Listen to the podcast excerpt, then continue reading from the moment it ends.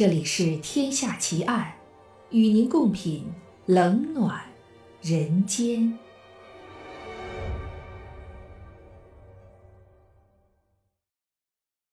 各位听友，大家好，我是暗夜无言。您现在收听到的是《天下奇案》。今天为您带来的案件是澳洲雾兰号谋杀奇案下集。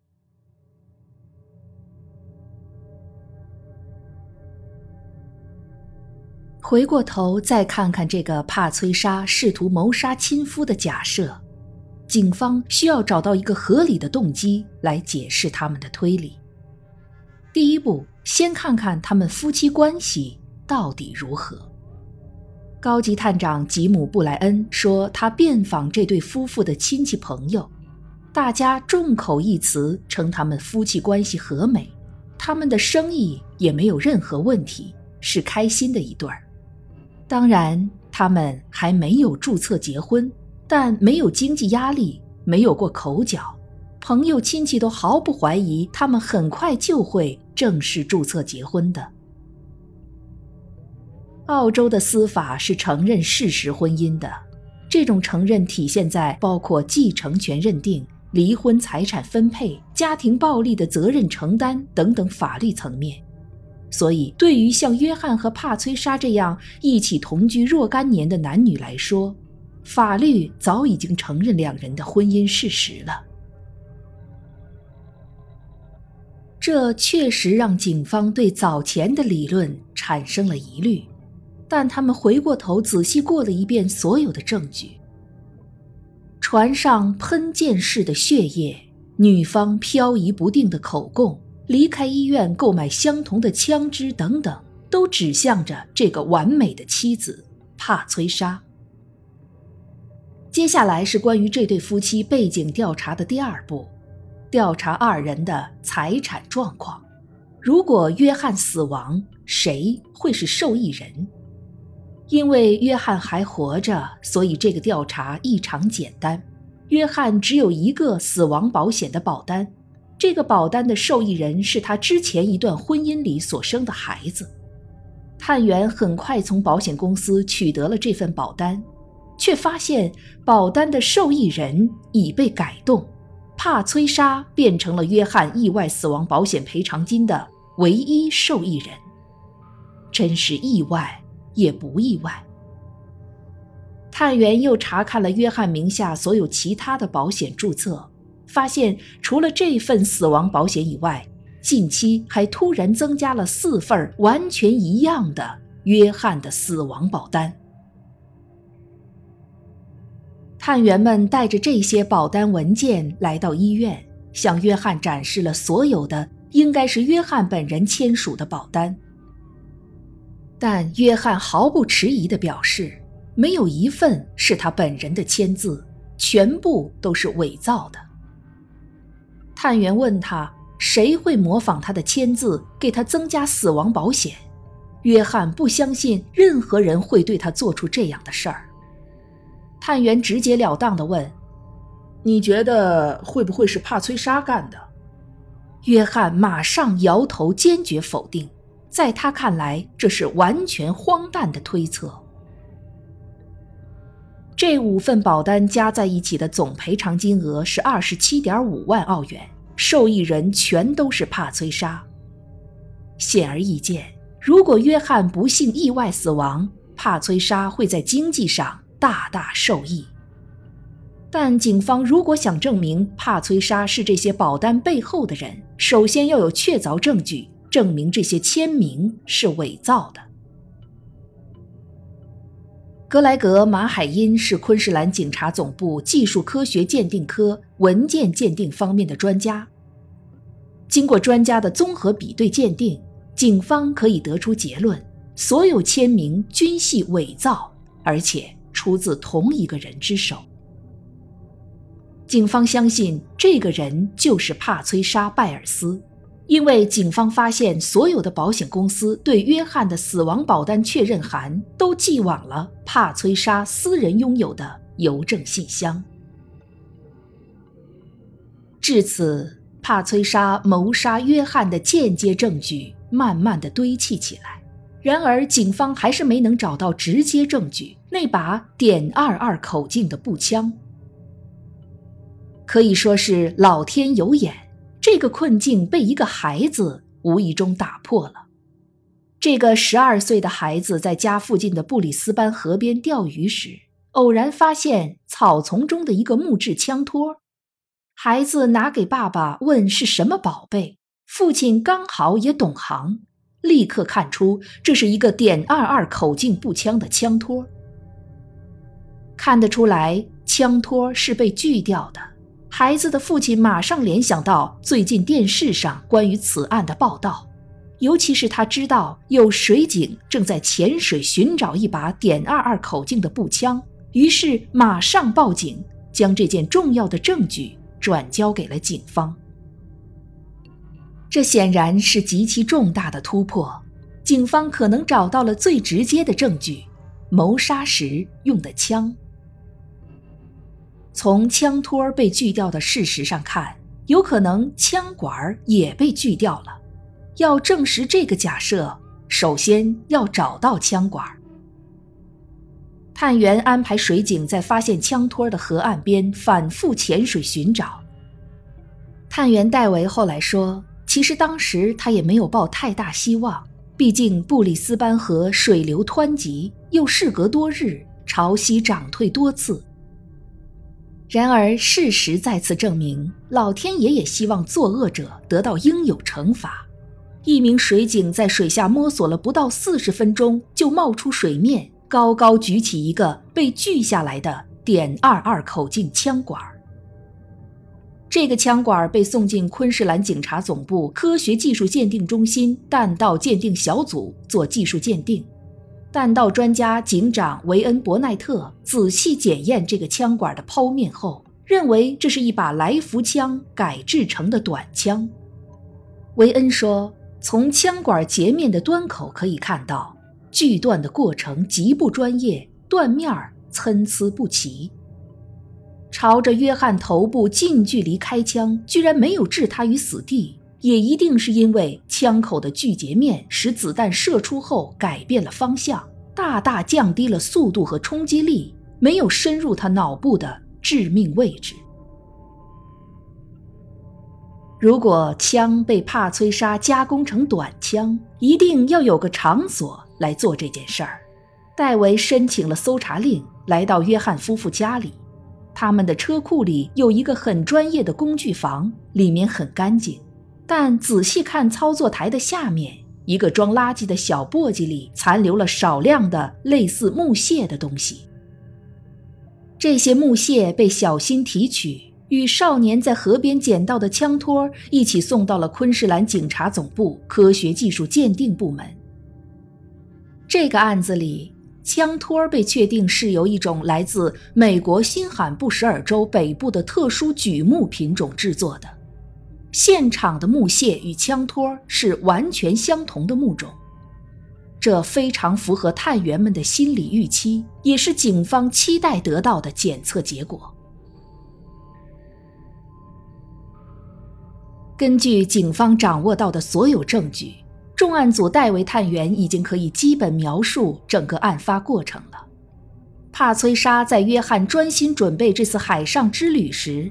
偷偷在工具房将他们共同拥有的那把点二二口径的来福枪锯掉枪管和枪托，趁约翰不注意，把短枪藏在船上的某个角落。他们早就计划好要在那个周末出海，所以帕崔莎计划一切将在那个周末解决。确定丈夫睡熟后，她取出事先藏好的短枪，站在船舱入口处，朝约翰的头部。近距离开枪。一切结束后，他回到前甲板坐下，也许开始盘算如何处理尸体或报警。可是没过多久，让他魂飞魄散的情况突然发生。约翰忽然满脸是血地走出了船舱，大声喊着他的名字。一切都进行得非常完美，唯一的差错是约翰没死。警方正式逮捕了帕崔莎·拜尔斯，他被警方控以谋杀罪、伪造文件罪、非法伤害他人罪等一共二十六项罪名。当这一切似乎尘埃落定时，探员把掌握的证据给约翰过目，他仍然难以相信他深爱的女人会要谋杀他。帕崔莎被正式逮捕后，预审法庭检视过所有证据后，拒绝了他的保释申请，他不得不待在监狱里等待正式审判。帕崔莎被关进监狱的两个月后，约翰对他亲密爱人的信念终于开始动摇。这种崩溃对约翰来说是痛苦而且难以接受的，他不得不重新审视他们从相识到相爱这一路貌似恩爱的生活到底是怎么一回事儿，还有哪些他不知道的阴谋？从什么时候开始，他最信赖的爱人着手计划对他的谋杀？案子在法庭经过足足两个星期的审理。最终，帕崔莎在法庭上被认定有罪。随后，他被判处有期徒刑十二年，三年之内不得保释。凶手落网，看起来事情终于告一段落了。然而，不幸的是，此时还没有到结束故事的时候。就在警方认为调查可以盖棺定论的时候。帕崔莎从前家庭中的一个成员打电话向警方提供了一个线索，对这个线索的初步跟进让警方瞠目结舌，不得不重新看待这个女人。给警方打电话的女子自称父亲多年以前离奇失踪，她在失踪前曾与帕崔莎·拜尔斯共同生活了相当长一段时间。这位女士因为看了电视上关于约翰案的报道，重新对父亲的失踪产生了怀疑，并高度担心父亲的生死。负责侦办谋杀约翰未遂案件的戴维·休斯顿接受了这个线索，初步了解后，很快厘清了帕崔莎跟爆料女子失踪父亲的关系。男子名叫卡尔·高特根斯。一九九零年七月六日失踪，杳无音信。卡尔失踪前与帕崔莎共同生活了八年，与他同约翰的婚姻状况类似，是法律承认的事实婚姻。子女们在父亲失去联络后，给帕崔莎打电话询问父亲的去向。帕崔莎说，卡尔去泰国会泰国女友了。当时帕崔莎的情绪非常激动，不停地哭泣，看上去完全无法接受卡尔不告而别的分手方式。关于卡尔要去泰国会女友的事儿，卡尔的老板船运服务公司的总裁罗斯·罗伯茨有印象。那是一九九零年的七月三日，他顺路拉卡尔回家时，卡尔说要去泰国见在网上认识的女友。计划请两个月假，回来后马上上班。罗斯送他到家，卡尔下车前还在车里和罗斯坐着聊了一会儿。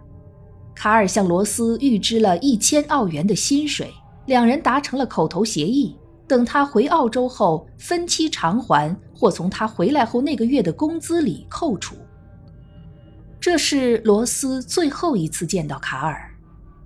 两个星期之后。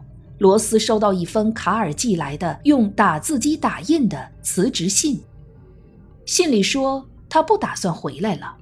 他和泰国女友相处的非常美好，在泰国已经购置了两人共同居住的房产。卡尔在信中还特意提到，如果罗斯要回信，就直接寄到他在昆士兰与帕崔莎一同生活的那个住宅，并且特意声明那已经是帕崔莎的房子了。罗斯马上根据这个地址回信，提醒卡尔预支用于旅行的一千块钱的事儿。三个月后，罗斯收到了一千块钱的支票。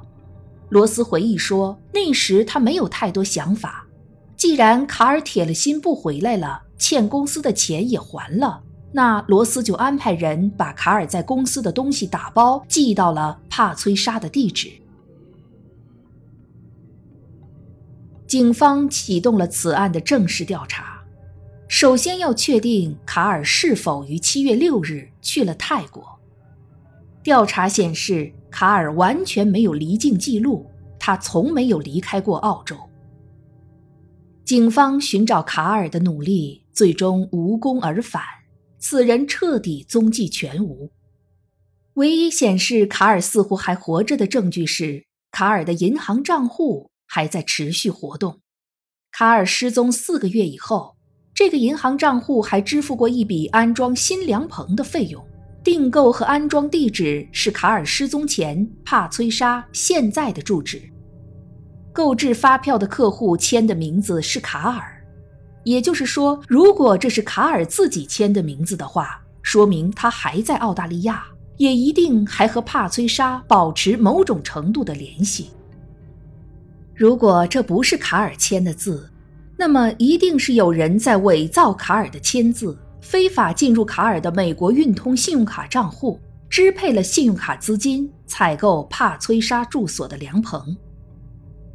警方将卡尔在其他文件上的本人签字和他失踪后出现的某些签字一并交给昆士兰警察总部刑事技术鉴定科文件及笔迹鉴定专家。比对结论是，卡尔失踪后所有的签名都不是本人签署。与帕崔莎在此后雾兰号案件里发生的伪造保单情况类似。在卡尔失踪的三个星期以后，卡尔的房产被过户给了帕崔莎，正式过户文件上的签署者就是卡尔，或者说签下卡尔名字的某个人。文件和笔迹鉴定专家说，这份房屋过户文件上卡尔以及证人的签字全都是伪造的，唯一真实的签名是谁呢？是帕崔莎的。到目前为止，相信大家都已经明白失踪案是怎么回事儿了。不过，警方呈交法庭的必须是充分、严谨和完整的证据。现在都有什么可以算作证据呢？除了机票取消、伪造签名、房产过户之类的间接证据，关键直接证据包括现场、尸体、凶器等，什么也没有。而此时，距离卡尔失踪案的头号嫌疑人帕崔莎出狱的时间只有十八个月了。尽管仍然没有找到尸体，但警方仍然能从多角度继续推进调查。其中一个角度就是对可能的动机的推理。调查显示，大概在卡尔失踪一年之前，帕崔莎极其小心地偷得一份卡尔遗嘱的复印件。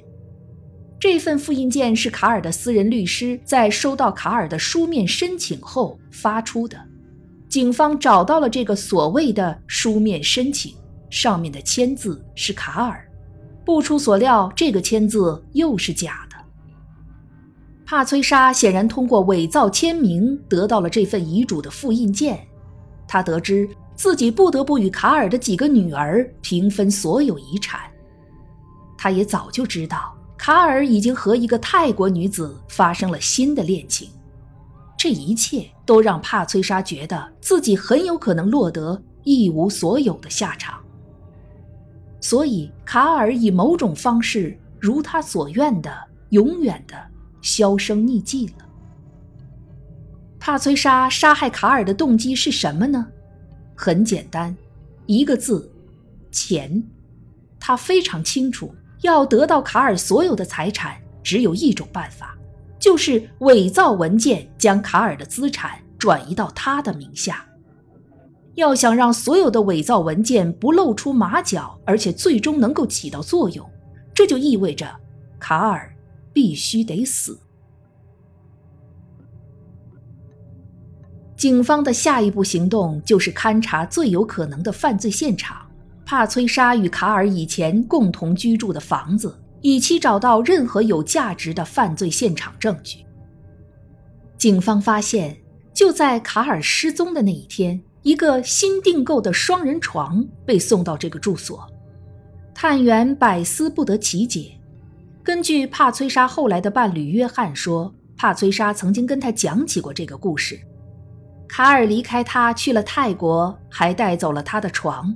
卡尔认为那个床还有他的味道，这让人很费解。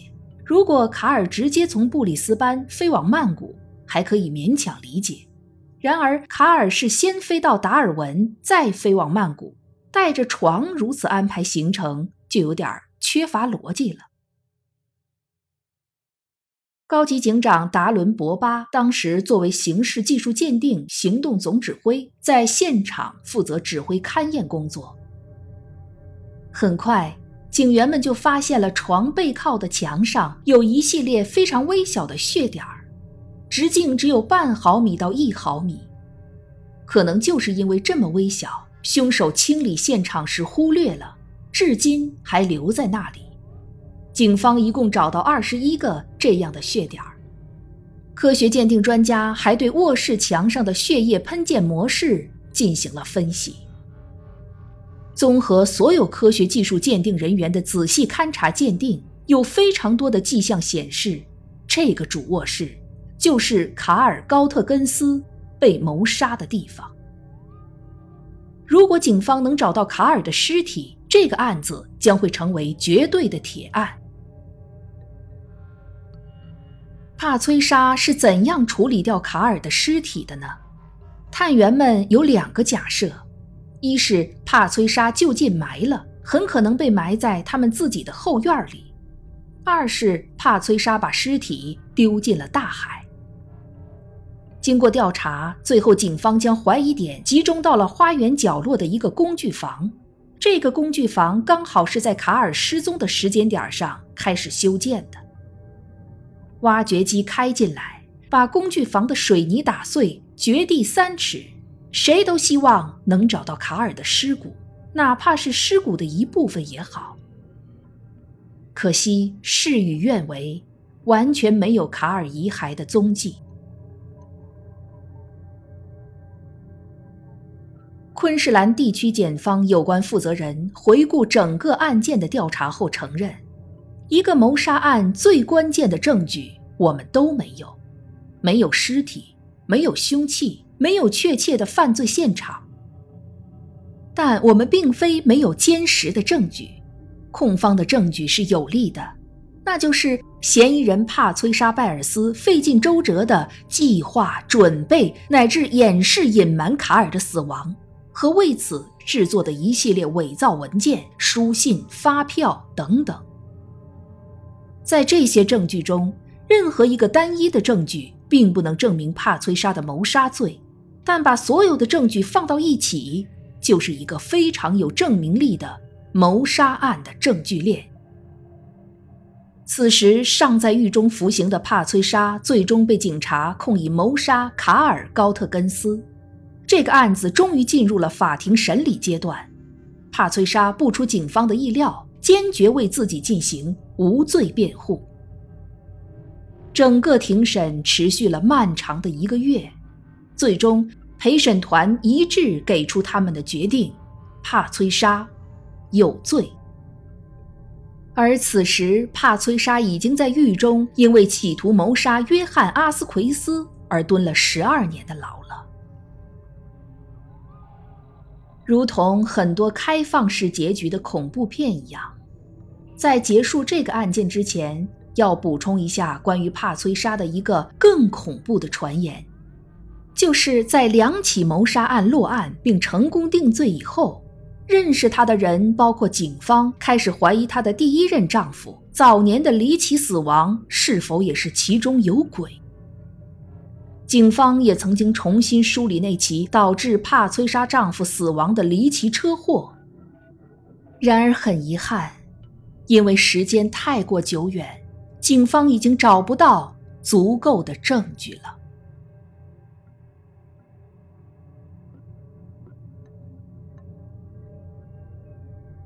这一集的节目到这儿就结束了。如果您喜欢我的节目，请您关注我或订阅我的专辑。我是暗夜无言，让我们下一集再见。